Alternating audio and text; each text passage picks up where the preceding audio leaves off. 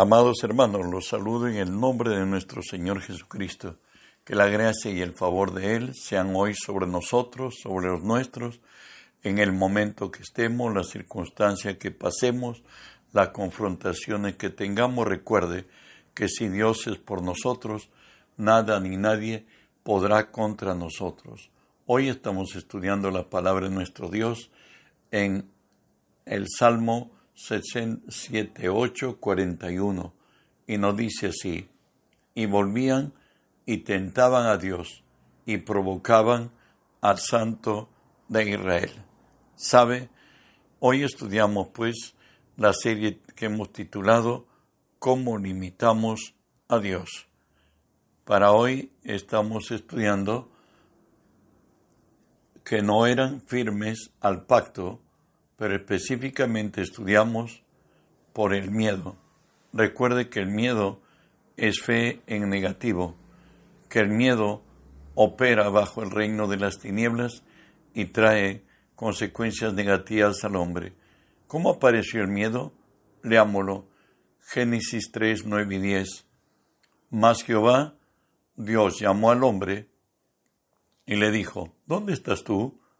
Y él respondió, Oí tu voz en el huerto y tuve miedo, porque estaba desnudo y me escondí. Fue pues a, causa de la transgresión del hombre a lo establecido por Dios, donde le, dijo Dios que, no, que el día que comiere del fruto del árbol de la ciencia del bien y del mal, ciertamente morirás. La fe es la, la, la fe y el miedo son totalmente contrapuestos, pero funcionan de manera semejante, porque Satanás lo único que hace es imitar, pero en contrario, eh, está todo en si puedes creer. Si puedes creer, pues a Dios, teniendo fe, verás la gloria de Dios. Pero si desgraciadamente creemos bajo temor, bajo el miedo, finalmente veremos las puertas del infierno abiertas contra nosotros. Por ello, Dios a Israel le exhorta en el libro de Isaías capítulo 8, por cierto, Isaías es el Evangelio del Antiguo Testamento, es un libro mesiánico, y le dice sí Dios a su pueblo, porque Jehová me, me dijo de esta manera con mano fuerte, me enseñó, que no, me, no caminase por el camino de este pueblo, diciendo, no llaméis conspiración a todas las cosas que este pueblo llama conspiración, ni temáis lo que ellos temen, ni tengáis miedo. Dios, en su gracia, pues nos ha librado del temor, y por ello ya a los que hemos nacido de Cristo, hemos nacido en el Espíritu, en 1 de Juan 5.4 nos dice, porque todo lo que es nacido de Dios vence al mundo, y esta es la victoria que ha vencido al mundo, nuestra fe. Bueno, a través de la fe hemos vencido el mundo. Recuerde que Job es uno de los hombres que mayor quebranto pasó en su vida, y no pasó por ser un, creyente falso. Por el contrario, Dios decía que era un hombre recto, perfecto, temeroso de Dios, apartado del mal, cual ninguno en la tierra, pero donde él abrió camino, aunque por su ignorancia, a que Satanás lo destruyere, fue el miedo. Escuchemos de Job la historia, por cierto, en Job 1 del 7 al 8. Y dijo Jehová a Satanás, ¿De dónde vienes? Respondió Satanás a Jehová, dijo, de rodear la tierra y de andar por ella. Jehová dijo, ¿no has considerado a mi siervo Job, que no hay otro como él en la tierra, varón perfecto y recto, temeroso de Dios y apartado del mal? Es más todavía, eh, Satanás le argumenta, pero si a él le ha acercado, y, y, por eso está protegida la familia, todo lo que él tiene, pero deja que le toque y qué va a decir él, ¿no? Pero sin embargo Job en su dolor y su quebranto, él reconoce que el problema es este, como lo dice él mismo en Job 3:25, porque el temor que me espantaba me ha venido y me ha acontecido lo que yo temía. ¿Sabes? El miedo produce un efecto paralizante.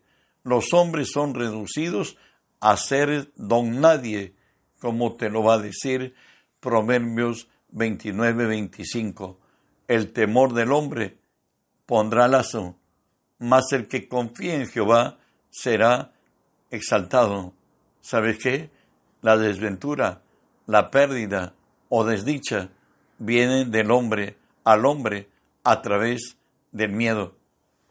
De ahí que nos dice Primera de Juan 4:18, en el amor no hay temor, sino que el perfecto amor echa fuera el temor, porque el temor lleva en sí castigo, donde el, el que teme no ha sido perfeccionado en el amor. Tú sabes que por el miedo se han creado empresas aseguradoras, han surgido la cosmetología, la cirugía plástica y ahora lo que vemos en nuestra ciudad, aquí en Lima y el mundo entero, empresas de seguridad, porque el hombre tiene miedo. Hoy todos los municipios que recuerde 15 a 20 años atrás, no había lo que hay serenazgo. Hoy todos exigen mayor seguridad. ¿Por qué? Por el miedo. ¿Sabe qué? Jesús es el libertador del miedo. Hebreos 2, 14 y 15 nos dice así. Así que por cuanto los hijos participaron de carne y de sangre, él también participó de lo mismo, para destruir por medio de la muerte al que tenía el imperio de la muerte, esto es, al diablo, y librar a todos los que por el temor de la muerte estaban durante toda su vida sujetos a servidumbre. Dice que, por cierto, que todo el, hombre estaba sujeto a servidumbre por el miedo. Romanos 8:15 nos hace recordar el Señor, pues no habéis recibido el espíritu de esclavitud para estar otra vez en temor, sino habéis recibido el espíritu de adopción por la cual clamamos, Abba Padre. Pablo, escribiéndole a Timoteo en 2 Timoteo 1.7, le dice, porque no nos ha dado Dios espíritu de cobardía, o sea, de miedo, sino de temor, de poder, de amor y de dominio propio, sino de poder, de amor y de dominio propio. Avanzamos. Amar a Dios sobre todo nos libera de los asaltos de la vida. Jesús fue preguntado acerca de cuál es el primer mandamiento y él le dijo, y amarás al Señor tu Dios con todo tu corazón y con toda tu alma y con toda tu mente y con todas tus fuerzas. Este es el primer mandamiento. Por cierto, si amas a Dios con todo tu corazón, con toda tu alma, con toda tu mente y con todas tus fuerzas, él se encargará de ti y de las circunstancias y experimentarás lo que nos dice Filipenses 4:19. Mi Dios pues suplirá todo lo que os falta conforme a sus riquezas en gloria en Cristo Jesús. Y verás que Él va delante de ti en tus conflictos, problemas o confrontaciones que tengas, conforme nos dice Deuteronomio 24 porque Jehová vuestro Dios va con vosotros para pelear por vosotros contra vuestros enemigos para salvarlos. Y experimentad, experimentarás esta gracia de Dios que nos dice, el ángel de Jehová acampa alrededor de los que le temen y los defiende. Dios es grande, vivir con Él, es decir, como lo dice el Salmo 36. Cuán preciosa, oh Dios, es tu misericordia. Por eso los hijos de los hombres se amparan bajo la sombra de tus alas, serán completamente saciados de la grosura de tu casa, y tú los abrevarás con los torrentes de tus delicias, porque contigo está el manantial de la vida, y en tu, en, en tu luz veremos luz. Extiende tu misericordia a los que te conocen, y tu justicia a los rectos de corazón. Bajo esta convivencia, la sombra de Dios, podemos decir, como lo dice el Salmo 46, del 1 al 3, Dios es nuestro amparo y fortaleza, nuestro pronto auxilio en las tribulaciones. Por tanto, no temeremos, aunque la tierra sea removida y se traspasen los montes al corazón del mar, aunque braven y se turben sus aguas y tiemblen los montes a causa, de sus gravezas. Y al descanso diremos confiadamente, en paz me acostaré y asimismo dormiré, porque tú, Jehová, me haces estar confiado. ¿Sabes qué? Tu confianza tiene que estar en Dios, en cualquier circunstancia por especial que sea como lo describe el salmista en el Salmo 3 del 1 al 3. Oh Jehová, cuántos se han multiplicado mis adversarios. Muchos son los que se levantan contra mí. Muchos son los que dicen de mí, no hay para él salvación en Dios. Mas tú, Jehová, eres escudo alrededor de mí mi gloria, el que levanta mi cabeza. David podría, podía decirnos en el Salmo 27, Jehová es mi luz y mi salvación. ¿De quién temeré? Jehová es la fortaleza de mi vida. ¿De quién he de atemorizarme? A resultante de vivir bajo la sombra de Dios, a su amparo, como nos diría Isaías 26:3, tú guardarás en perfecta paz aquel cuyos pensamientos en ti perseveran, porque en ti ha confiado. Y el Señor nos diría o nos dirá, conforme Jeremías 17 dice, bendito el varón que confía en Jehová y cuya confianza es Jehová, porque será como árbol plantado junto a las aguas que junto a la corriente echará sus raíces y no, y no verá cuando viene el calor, sino que su hoja estará verde, y en el año de la sequía no se fatigará, ni dejará de dar fruto. ¿Sabe qué? De caminar acorde con Dios, pues Él dijo, andarán dos juntos si no estuvieran de acuerdo. Recuerde que nadie tiene el hombre si no le fuere dado de lo alto. Y de ahí que la palabra nos dice lo siguiente en Filipenses 4, 6 y 7. Por nada estéis afanosos, si no sean conocidas vuestras peticiones delante de Dios en toda oración y ruego, con acción de gracias, y la paz de Dios, que sobrepasa todo entendimiento, guardará vuestros corazones y vuestros pensamientos en Cristo Jesús.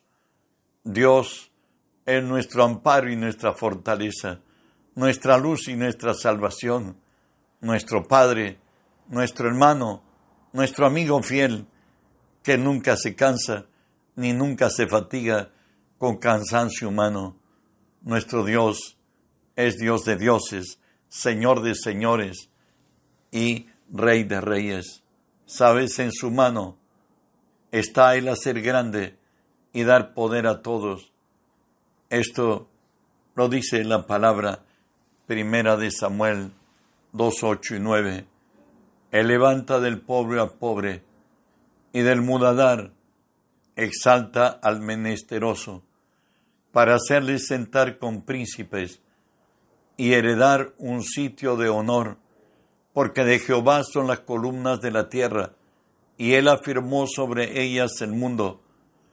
Él guarda los pies de sus santos, mas los impíos perecen en tinieblas, porque nadie será fuerte por su propia fuerza. Y ahí tenemos a David, el hombre que fue levantado desde lo más abajo y llevado a una gloria excelsa. Nos dice así, segunda de Samuel 7, 8 y 9, para que esta situación se diera. En la vida de David pasó algo. De pronto hoy han terminado de arreglar su palacio y él, asombrado, pues sabía su origen, le dice a Natán, el profeta, sabe, le dice Natán, hoy vivo en casa de cedro, pero el arca del pacto del Señor está bajo cortinas. En otra, qué irónico, yo, hombre, estoy mejor posesionado en esta tierra que el dueño de la tierra posiblemente. Natán le dijo, él, Natán entendió que David se proponía hacer algo para la gloria de Dios. Y él le dijo, haz lo que tu corazón mande. Pero que nunca puede hacer el hombre más de lo que Dios hace, pues hoy Dios le envía a Natán, a, David, a la casa de Natán. Y nos dice así, Segunda de Samuel 7, 8 y 9. Ahora pues dirás, así a mi siervo David, así ha dicho Jehová de los ejércitos, yo te redimí de detrás de las ovejas, para que fuese príncipe sobre mi pueblo, sobre Israel, y he estado contigo todo cuanto has andado, y delante de ti he destruido a todos tus enemigos, y te he dado nombre grande, como el nombre de los grandes de la tierra. De ahí, en ese mismo capítulo, Dios le hace promesa que de la descendencia de él, no solamente quien los instituiría a David, sino que Dios le daría a la, en la casa de David el reinado eterno, pues cuando Cristo estuvo en esta tierra, Dios hecho hombre, pues le reconocieron como el Hijo de David. Él es el Rey eterno. Avanzamos de lo que Dios es. Nos dice el Salmo 68, 5 y 6, Padre de huérfanos y defensor de viudas, es Dios en su santa morada. Dios hace habitar en familia a los desamparados, saca a los cautivos a prosperidad, malos rebeldes habitan en tierra seca.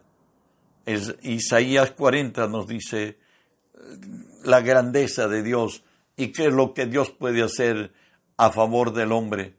Dice, ¿no has sabido, no has oído que el Dios eterno es Jehová, el cual creó los confines de la tierra? No, no desfallece ni se fatiga con cansancio, y su entendimiento no hay quien lo alcance. Él da esfuerzo alcanzado y multiplica las fuerzas al que no tiene ninguna.